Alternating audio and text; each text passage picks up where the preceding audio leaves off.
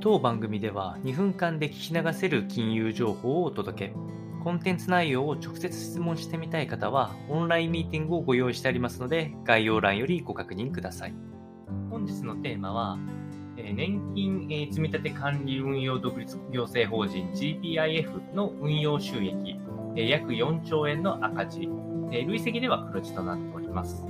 えー、この話題はやっぱり、あの、日本の年金にやっぱり注目度がすごく高いので、えー、毎回その運用収益っていうのはあの気にされることがあるんですけれども、あ今回、えー、2022年の4、6月期の第1クォーターは、運用収益はマイナス1.91%、えー、運用収益額としては3兆7500億円の赤字となっておりまして、2, 2四半期連続での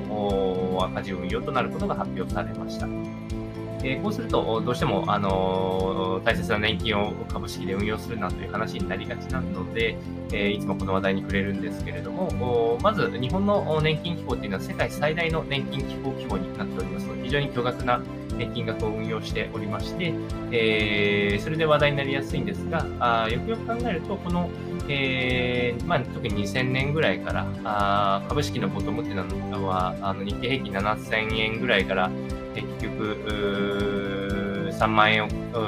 近づけるような規模に、え膨れ上がっていったのも相まって、